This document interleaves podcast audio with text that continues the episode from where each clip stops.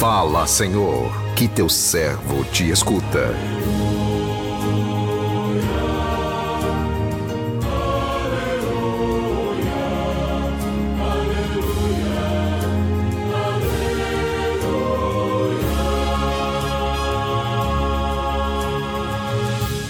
O Senhor esteja convosco, Ele está no meio de nós. Proclamação do Evangelho de Jesus Cristo, segundo Lucas, glória a vós, Senhor. Aconteceu num dia de sábado que Jesus entrou na sinagoga e começou a ensinar. Aí havia um homem cuja mão direita era seca. Os mestres da lei e os fariseus o observavam para verem se Jesus iria curá-lo em dia de sábado e assim encontrarem motivo para acusá-lo. Jesus, porém, conhecendo seus pensamentos, disse ao homem da mão seca: Levanta-te e fica aqui no meio. Ele se levantou e ficou de pé.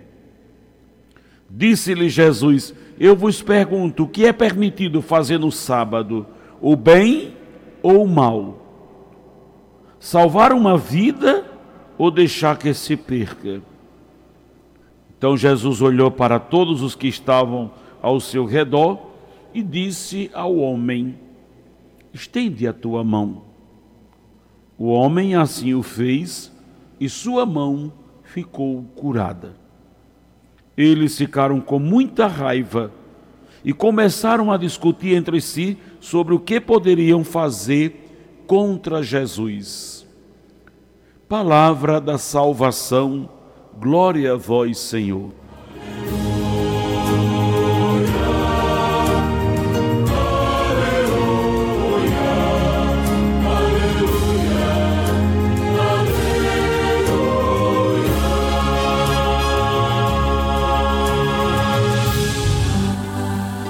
Meu irmão, minha irmã, ouvintes do programa Sim a Vida,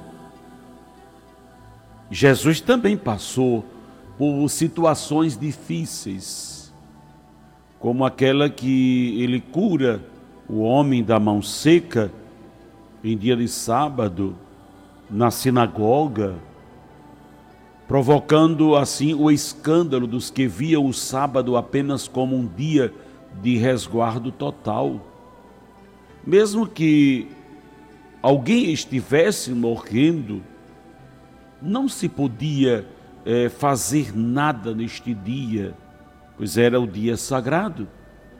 E nesse sentido, a vida se tornava menos sagrada que o sábado, menos importante do que a lei.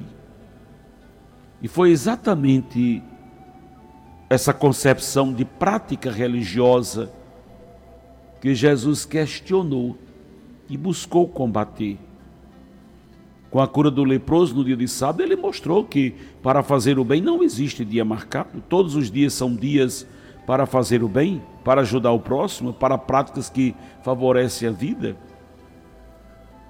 Olha, às vezes o nosso fervor religioso, nos momentos de oração e celebrações, torna-nos torna um pouco cego para algumas realidades bem gritantes que estão muito perto de nós. Foi exatamente o que aconteceu no episódio do Evangelho de hoje. Existia um homem com a mão seca no meio da sinagoga, mas as pessoas só se dão conta quando a bendita regra da observância do sábado é quebrada por Jesus. A atenção não se volta para a necessidade daquele homem, a atenção se volta quando a regra é quebrada. E aí sim todos se dão conta de que existe um homem ali, de mão seca, necessitado da graça de Deus. Mas Jesus é um mestre de pastoral, ele coloca aquele homem no centro. No centro não para expor o seu limite, e sim para recuperar sua dignidade. Quantos irmãos nossos celebram ou participam da Eucaristia lá no fundo da igreja, atrás das pilastras, ou nem vão às nossas celebrações porque se sentem excluídos, sentem-se menos desvalorizados, ou estão envergonhados por causa de uma situação. Muitas vezes não é por desleixo ou descumprimento do preceito, mas porque não foram acolhidos com respeito, com caridade nas suas fragilidades. Aquele homem estava no canto, estava afastado e Jesus o traz para o centro. Jesus percebeu que havia ali na sinagoga um homem de mão seca, mas vários outros de coração seco. Jesus precisava curar a mão daquele homem, mas também curar a forma doentia em que os outros guardavam o sábado. Tinha uma mão seca, mas tinham, mas tinham muitos corações secos que prestavam o culto só da boca para fora e não eram minimamente atentos às necessidades das pessoas. E olha que naquela sinagoga não é que tinha ali 10 mil pessoas, a sinagoga, a sinagoga era sempre muito pequena, é uma realidade bem restrita, bem comunitária, então faltava mesmo a atenção à necessidade daquele homem. Muitas vezes somos assim. Perdemos-nos em nossos grupos, na quantidade de pessoas, e o pastoreio fica descuidado. Queremos trazer as pessoas e não tomamos conta delas. Se a nossa vida espiritual não nos faz mais atentos às necessidades dos outros, é um ponto a ser questionado na nossa espiritualidade. Se nos dizemos que amamos a Deus e prestamos culto a Ele, temos de ser sensíveis às necessidades do outro.